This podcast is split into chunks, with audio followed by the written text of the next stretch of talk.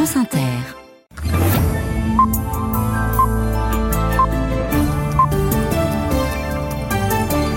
Philippe pour le journal. Bonsoir Hélène. Bonsoir à tous. Des tirs sur une foule affamée, plus de 100 morts selon le Hamas au cours de cette distribution alimentaire ce matin à Gaza. Israël enquête. Qui a tiré et pourquoi? Les versions sont encore contradictoires. Le Conseil de sécurité de l'ONU se réunit en urgence ce soir. L'actualité, c'est encore le discours annuel de Vladimir Poutine en Russie. Les soldats, dit-il, ne reculeront pas en Ukraine. En France, les députés votent la reconnaissance de la responsabilité de l'État dans le scandale du chlordécone. Perpétuité recrise au procès du meurtre du policier Eric Masson devant la cour d'assises du Vaucluse. Nous serons au tout nouveau village olympique. Il y a les murs. Il faut meubler maintenant. Et puis sur la scène du 104 à Paris, les Libertines de Pete Doherty ce soir. Ils seront aussi à Reims et à Lille dans les prochaines semaines. Juste après ce journal, la parole des hommes victimes de violences sexuelles, le MeToo garçon. Vos témoignages 0145 24 7000. Le Hamas parle de massacre et Israël enquête déjà sur ce qui s'est passé très tôt ce matin à Gaza, dans le nord de l'enclave, alors que l'un des très rares convois d'aide humanitaire arrivait dans la ville. La distribution a viré au cauchemar. Le ministère de la Santé fait état d'une centaine de morts, plus de 700 blessés, écrasés, piétinés et victimes de tirs à balles réelles. Bonsoir Thibault Lefebvre. Bonsoir Hélène, bonsoir à tous. Vous êtes notre correspondant en direct de Jérusalem. Qu'est-ce que vous savez de ce qui s'est passé? Eh bien, les images sont terribles, Hélène. Il fait encore nuit. Des centaines de personnes s'arrachent des sacs d'aide humanitaire. On entend des tirs d'armes automatiques dont il est impossible d'établir la provenance. Quelques heures après, les premières vidéos de corps sans vie au sol sont diffusées sur les réseaux sociaux. Le Hamas parle de massacre et accuse les soldats israéliens d'avoir tiré à balles réelles sur une foule affamée. L'armée de l'État hébreu a publié dans l'après-midi ses premières conclusions. 30 camions sont entrés, selon elle, à Gaza par le point de passage de Kerem Shalom. Sud du territoire. Ils se sont ensuite dirigés vers le nord, la zone la plus démunie de l'enclave. Le drame se serait alors déroulé en trois temps. D'abord, à l'arrivée dans la ville de Gaza, les camions sont pris d'assaut. Des dizaines de personnes seraient mortes piétinées dans l'immense bousculade. Peu de temps après, le convoi est attaqué par des hommes armés. Et puis la foule se serait ensuite approchée de soldats israéliens qui auraient d'abord tiré en l'air pour les dissuader d'avancer avant de viser les jambes des plus agressifs. Une dizaine de civils, selon l'armée, auraient été touchés. Le chef de l'ONU condamne hein, ces événements. Ce soir, Thibault, le Conseil de sécurité de l'ONU va se réunir en urgence. Quelles peuvent être les conséquences, l'impact de cet événement? Alors il y a d'abord de l'indignation hein, du côté arabe. L'Égypte et la Jordanie accusent Israël d'attaquer des civils. Le président de l'autorité palestinienne, Mahmoud Abbas, parle d'un massacre odieux. Le drame de la nuit dernière remet évidemment en cause les quelques avancées dans les pourparlers de paix des dernières semaines. C'est ce que laisse entendre ce soir le président américain Joe Biden. Washington qui exhorte les Israéliens à laisser passer plus d'aide humanitaire à Gaza. Et puis sans autorité sur un territoire qui manque de tout, la situation peut tourner au chaos.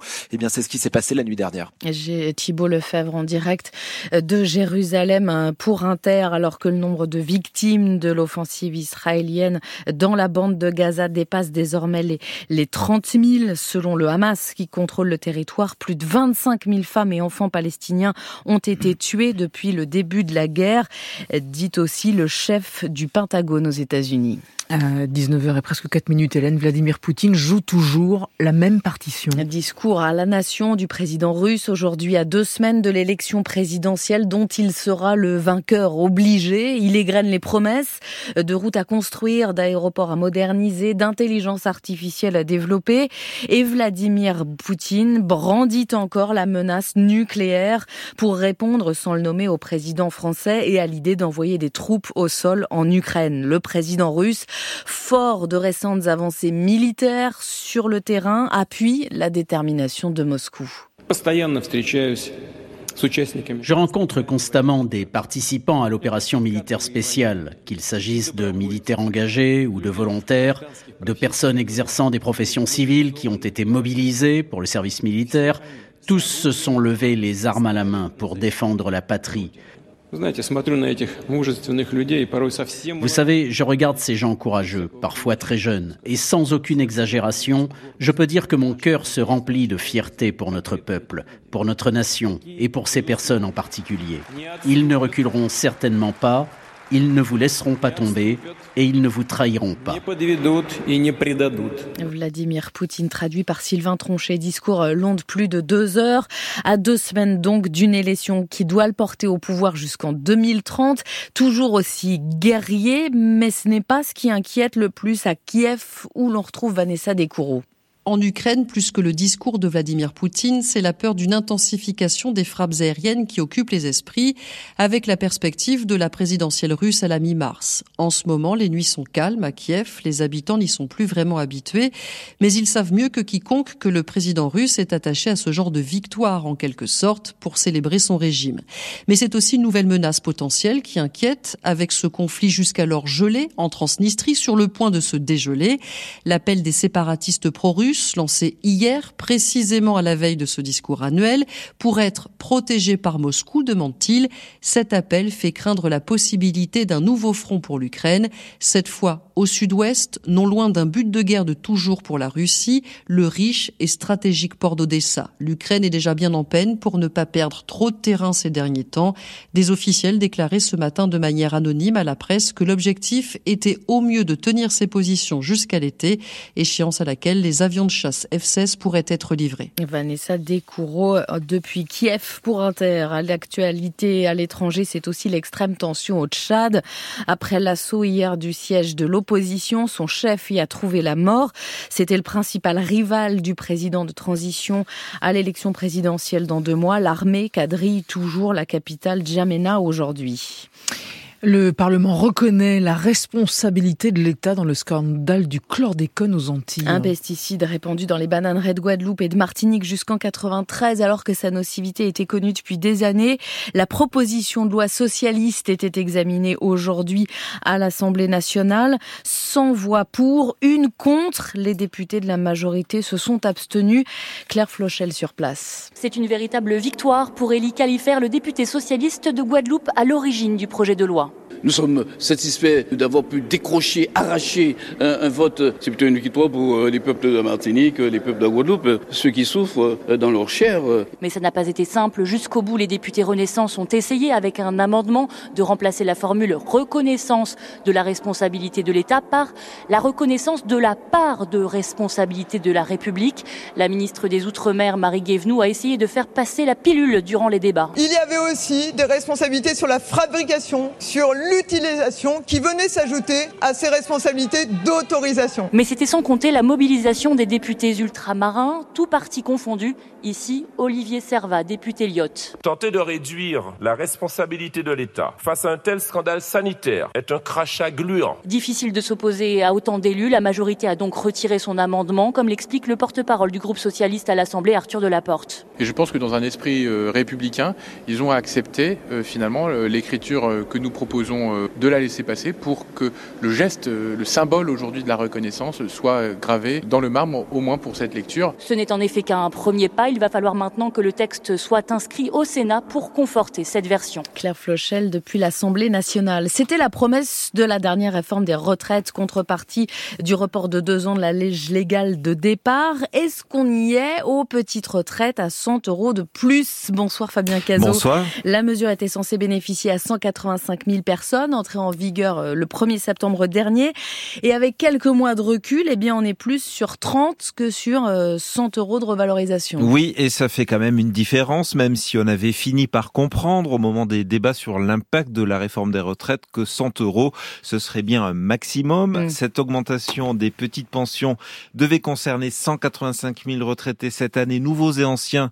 De ce point de vue-là, la promesse est quasiment tenue à quelques milliers près. On note d'ailleurs que ce relèvement du minimum contributif concerne deux fois plus les femmes que les hommes. Ce sont elles qui ont statistiquement les pensions les plus basses du fait de carrières hachées avec des temps partiels souvent plus nombreux. Cette revalorisation des petites retraites contribue donc à réduire un peu les écarts entre hommes et femmes, 14,5% au lieu de 16,5% avant la réforme. À mesure qu'elle produira ses effets, la proportion de bénéficiaires devrait rester stable, représentant un peu plus d'un quart chaque année des nouveaux retraités. Explication signée Fabien Cazot. Et puis cette fois, c'est confirmé. La majorité s'est trouvée une tête de liste pour les européennes du 9 juin prochain. L'eurodéputée Renaissance Valérie Ayé, présidente du groupe centriste Renew au Parlement européen, elle l'annonce au journal Le Figaro ce soir. La perpétuité requise à Avignon contre l'homme accusé d'avoir tué le brigadier Éric Masson. Presque trois ans après la mort du policier, abattu sur un point de deal, l'accusé Ilias Sakoudad a fini par avouer le tir cette semaine, tout en disant qu'il n'avait pas réalisé que c'était un policier en civil. Mathilde Vinceneux, vous suivez ce procès, des explications qui n'ont pas convaincu l'accusation. Oui, ne soyez pas dupes de ces pseudo-aveux, lance au juré l'avocate générale Florence Galtier. Quand l'accusé vous dit qu'il ne savait pas qu'Éric Masson était un policier en civil, qu'il a cru que c'était un dealer concurrent, ce n'est pas possible. Il savait, il a commis un acte gratuit. La répression la plus sévère doit s'imposer. La perpétuité demande la représentante du ministère public. Dans le box, l'accusé Ilias Akoudad reste prostré, tête baissée. Lui, la petite racaille, imbécile vendeur de barrette de shit, disent ses avocats, des avocats qui tentent de lui éviter la peine maximale. Il n'y a aucune preuve qui montre qu'il savait qu'Éric Masson était policier, plaide maître Élise Arfi en fixant les jurés. Quand on vous demande de condamner ce jeune homme à une peine plus longue que sa vie, vous n'avez pas le droit à l'erreur, prévient l'avocate. La justice, ce n'est pas la vengeance, enchaîne maître Franck Berton. On vous demande d'emmurer vivant ce gamin de 22 ans. Je vous demande, moi, de laisser juste, de lui laisser juste un fil vers le monde, conclut l'avocat. Compte rendu d'audience signé Mathilde Vinceneux. Le verdict est attendu demain. Ce procès-là va durer un mois devant la Cour d'assises spéciale de Paris. Quatre hommes sont jugés depuis aujourd'hui pour euh, leur rôle à différents degrés dans l'attentat de Strasbourg qui a fait cinq victimes en décembre 2018. L'assaillant radicalisé avait été abattu après deux jours de traque. Les forces de l'ordre sont-elles allées trop loin pour déloger les opposants au projet d'autoroute A69 entre Toulouse et Castres? Le rapporteur spécial de l'ONU sur la protection des défenseurs de l'environnement pense que oui. Il a passé deux jours sur place, les 22 et 23 février dernier, à rencontrer les opposants et les représentants de l'État. Bonsoir Laurélie Bonsoir. Et ses conclusions aujourd'hui sont assez sévères. Oui, il faut, dit-il, des mesures immédiates pour protéger les militants logés dans les arbres de la ZAD, ce que l'on surnomme les écureuils, car pour Michel Forst, certains procédés utilisés par les forces de l'ordre s'apparentent à des traitements cruels, inhumains ou dégradants à commencer par le fait que soit empêché tout ravitaillement en nourriture et en eau potable. C'est un élément qui m'a, on va dire, un peu fâché quand même de voir qu'un préfet de la République française refuse le ravitaillement en nourriture et entrave l'accès à l'eau potable. J'ai reçu moi-même un, gros sac de nourriture que je m'apprêtais à monter dans la nacelle pour donner aux militants. Et les gendarmes m'ont dit on a reçu interdiction de la part du préfet de vous laisser monter l'alimentation. Idem pour la privation délibérée de sommeil pratiquée, selon lui, par des membres des forces de l'ordre. Pendant plusieurs jours, euh, pendant la nuit, euh, ils ont utilisé des lumières stroboscopiques pour aveugler euh, les écureuils dans les arbres, des bruits très forts. C'est un élément également contraire à la Convention contre la torture. Le rapporteur spécial de l'ONU pointe enfin le climat particulièrement tendu sur place et les informations, je cite, très préoccupantes que lui ont rapporté les militants. Arrestations violentes, produits inflammables répandus au pied des arbres occupés, grenades lacrymogènes utilisées de manière disproportionnée. Michel Forst demande des investigations sur ces points précis. Dans son communiqué, il rappelle que statutairement et contrairement à ce qui prévaut pour d'autres rapporteurs spéciaux, l'État français a l'obligation d'examiner ces recommandations et de les mettre en œuvre sous peine de sanction. Et le préfet du Tarn dit regretter ce soir que le rapporteur spécial n'ait pas tenu compte de ses explications sur l'intervention des forces de l'ordre. Les têtes d'affiche de CNews sur le grill des députés aujourd'hui. Devant la commission d'enquête parlementaire sur l'attribution des fréquences TNT, alors que le régulateur de l'audiovisuel, l'ARCOM, vient de lancer le processus pour déterminer quelles chaînes auront le droit d'émettre à partir de 2025, il y a un enjeu pour CNews, C8 régulièrement rappelé à l'ordre.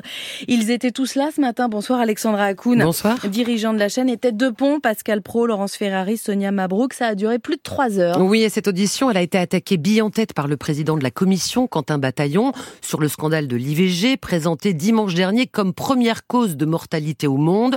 Une présentation pour le patron de CNews, de CNews, Serge Nedjar. Ignoble, inacceptable. Et qui n'aurait pas dû être diffusée telle qu'elle, selon lui.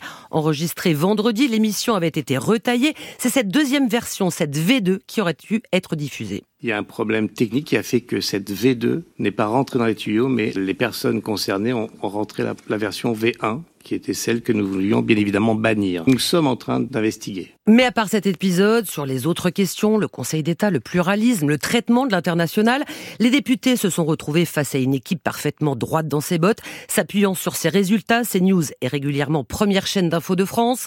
Elle est donc plébiscitée par le public. Alors que lui reprocher? Pas assez de diversité? Là, c'est Sonia Mabouk qui est montée au créneau. La rédaction de CNews que nous représentons ce jour est la rédaction la plus diverse qu'il m'ait été donné de connaître. Et sur le pluralisme, les invités politiques, la réponse est venue du directeur de la rédaction, Thomas Bauder. On ne peut pas inviter les gens qui, soit officiellement nous répondent je boycotte ces news, comme monsieur le député Caron, ou d'autres qui ne répondent pas à nos invitations. Précisant qu'en 2023, CNews n'a pas été sanctionné une seule fois par l'ARCOM et que l'interventionnisme supposé de Vincent Bolloré est du pur fantasme. Merci Alexandra Akoun. Paul Pogba va faire appel de sa suspension de 4 ans pour dopage aujourd'hui. Une sanction qui pourrait signer sa fin de carrière, lui qui soulevait la Coupe du Monde de football il y a un peu plus de 5 ans maintenant. 7 ans de travaux et une remise des clés pile à l'heure. Le village olympique a été inauguré ce matin en présence d'Emmanuel Macron, à cheval entre Saint-Denis, Saint-Ouen et l'île Saint-Denis en région parisienne. Plus de 10 000 athlètes vont vivre là pendant les Jeux Olympiques l'été prochain, 5 000 pendant les Paralympiques. Mais il reste du travail. Bonsoir Emma Sarango. Bonsoir. Pour en faire un vrai village olympique. Oui, c'est pour ça que tout à l'heure, il y avait à la fois un grand sourire et pas mal d'inquiétude sur le visage de Laurent Michaud, devenu aujourd'hui directeur de ce village olympique. Le temps est compté. On a 4 mois pour emménager nos 350 000 pièces de mobilier. À commencer par les fameux lits en carton. Il y en a 14 000, autant de matelas, couettes, tables de chevet. Alors dès demain, 400 ouvriers vont débarquer sur ce site. Des camions qui vont livrer euh, l'ensemble du mobilier. Il y a des équipements qu'on va monter. Euh, on doit installer le Wi-Fi également dans l'ensemble des appartements. Donc euh, le travail est colossal. Et il n'y a pas que les chambres, il y a aussi tous les rez-de-chaussée qu'il faut aménager pour tous les services pour chaque athlète. Il aura un salon de coiffure, une supérette s'il a besoin de, de compléments.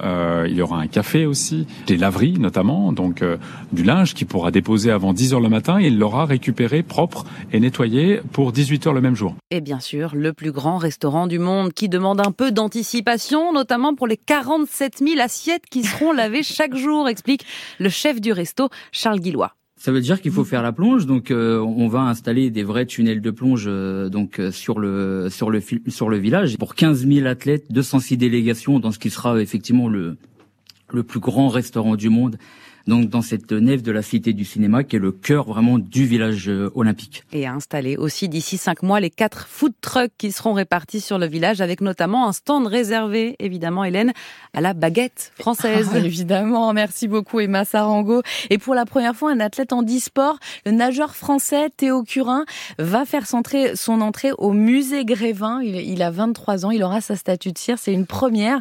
Il faut quand même le noter. Et c'est pas parce que Pete Doherty, là je vais parler musique, a trouvé le bonheur en Normandie, qu'il a abandonné la scène. Les Libertines, tête d'affiche des Un Rock Festival ce soir sur la scène du 104 à Paris pour présenter leur nouvel album. Mathieu Culeron les a rencontrés juste avant. Les Libertines ont commencé leur carrière européenne au Festival des Rock en 2002. Jeunes et inconnus, les rockers étaient à l'époque perçus comme une réponse anglaise à la formation américaine The Strokes. Un moment décisif pour le groupe Karl Barat. Il y a 22 ans, c'était un concert particulier pour nous. C'était la première fois qu'on sortait d'Angleterre. Le monde nous semblait à la fois proche et lointain. Et puis il fallait se faire remarquer ce soir-là. C'était un gros défi pour nous. Baxter Dury faisait partie de l'affiche et on l'admirait. C'était au divan du monde, non C'est ça? Divan du monde, Les Libertines qui joueront ce soir au 104 une poignée de nouveaux morceaux de leur nouveau disque qui sortira le 5 avril prochain, Pete Doherty. On est de retour plus combattant que jamais, plein de peps, de vigueur et de verve. En particulier avec ce nouvel album. C'était le moment de se relever les manches. Je suis impatient de faire une tournée après la sortie du disque parce que là, on va jouer trois ou quatre nouveaux titres. Mais quand ce sera sorti et si les gens aiment, on en mettra plus.